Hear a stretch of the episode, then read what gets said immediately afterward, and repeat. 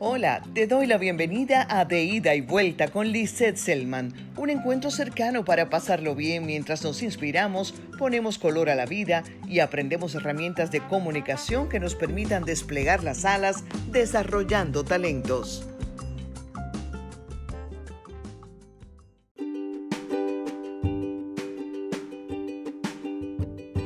La verdadera iluminación aflora cuando somos capaces de reconocer nuestras debilidades y trabajamos en pos de superarlas, incluso con ayuda si fuese necesario. Sin darnos cuenta, vamos acumulando cargas emocionales propias y ajenas que se hacen cada vez más y más pesadas, se reflejan en el pensamiento, en la actitud, en las emociones y en el cuerpo, y nos pasa factura de distintas maneras, con ansiedad, irritación, infelicidad y hasta condolencias corporales. Todos necesitamos liberarnos, liberarnos del miedo, del rencor, del resentimiento, de la negación, del ego, del orgullo, de los estereotipos y de los estigmas, de la apatía y el pesimismo, de la ira y de la envidia, de la arrogancia y de la ignorancia, de lo mundanal y de lo superfluo. Todos necesitamos vernos tal como somos, atrevernos a ello sin temor alguno, porque ese es el principio de la liberación, aceptar nuestras debilidades, no para resignarnos, sino para luchar por superarlas. Habrá a quien le sea difícil afrontar el proceso en soledad, así que admitir que es necesario hacerse acompañar para descubrir los orígenes y vivir el proceso es de valientes y más que por valor, por madurez, nivel emocional lógico en la edad adulta, mas no intrínseco.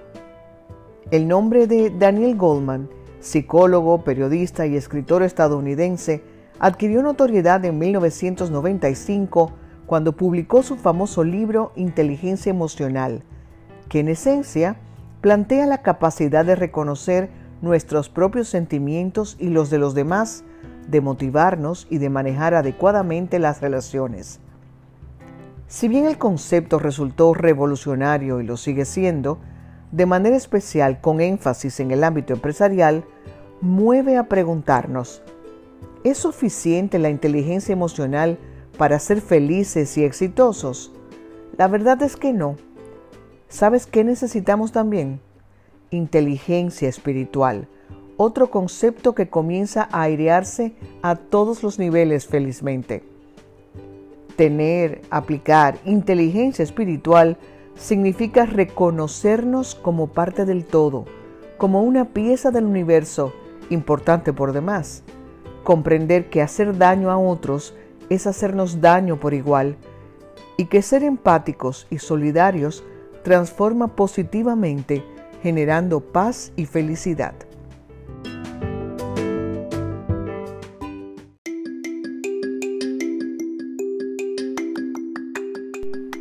Para este episodio encontré un significativo cuento de la India que complementa el contenido de este día.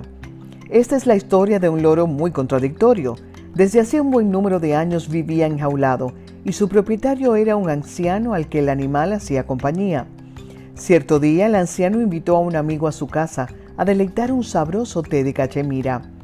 Los dos hombres pasaron al salón donde, cerca de la ventana y en su jaula, estaba el loro se encontraban los dos hombres tomando el té cuando el ave comenzó a gritar insistente y vehementemente, Libertad, libertad, libertad. Durante todo el tiempo en que estuvo el invitado en la casa, el animal no dejó de reclamar libertad. Hasta tal punto era desgarradora su solicitud que el invitado se sintió muy apenado y ni siquiera pudo terminar de saborear su taza. Estaba saliendo por la puerta y el loro seguía gritando, Libertad, libertad. Pasaron los días y el invitado no podía dejar de pensar con compasión en el loro. Tanto le atribulaba el estado del animalillo que decidió que era necesario ponerlo en libertad. Tramó un plan. Sabía cuándo dejaba el anciano su casa para ir a efectuar la compra, así que aprovecharía esa ausencia para liberar al pobre loro. Un día después, el invitado se apostó cerca de la sala del anciano y en cuanto le vio salir corrió hacia la casa, abrió la puerta con una ganzúa y entró en el salón donde el loro continuaba gritando, Libertad, libertad. Al invitado se le partía el corazón. ¿Quién no hubiera sentido piedad por el animalito? Presto se acercó a la jaula y abrió la puertecilla. Entonces el loro, aterrado, se lanzó al lado opuesto y se aferró con su pico y uñas a los barrotes de la jaula, negándose a abandonarla, para sorpresa de quien quiso liberarlo. Observémonos, no vaya a ser que estemos como el loro, creyendo ser maduros y deseando libertad interior, pero aferrándonos a la prisión sin darnos cuenta. Concluyo con una poderosa frase de Confucio que dice, La fuerza que hay en tu interior es mucho más fuerte que cualquier obstáculo que te ponga la vida.